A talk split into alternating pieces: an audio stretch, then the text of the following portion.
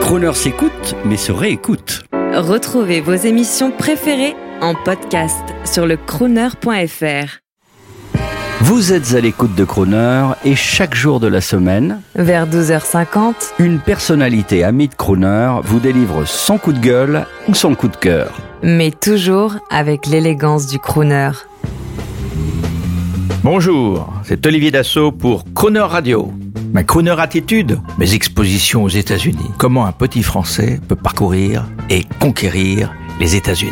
Pas avec ses avions uniquement, mais avec ses photographies. L'art est la mère de toutes choses. Et je peux vous dire que une galerie à Palm Springs en Californie, près du désert, a demandé à votre serviteur de l'exposer. Et cette exposition a donné naissance à une acquisition du Modern Art de Palm Springs d'une de mes photographies. Premier français à rentrer dans ce musée en tant que photographe. Et bien sûr, cela va faire des petits.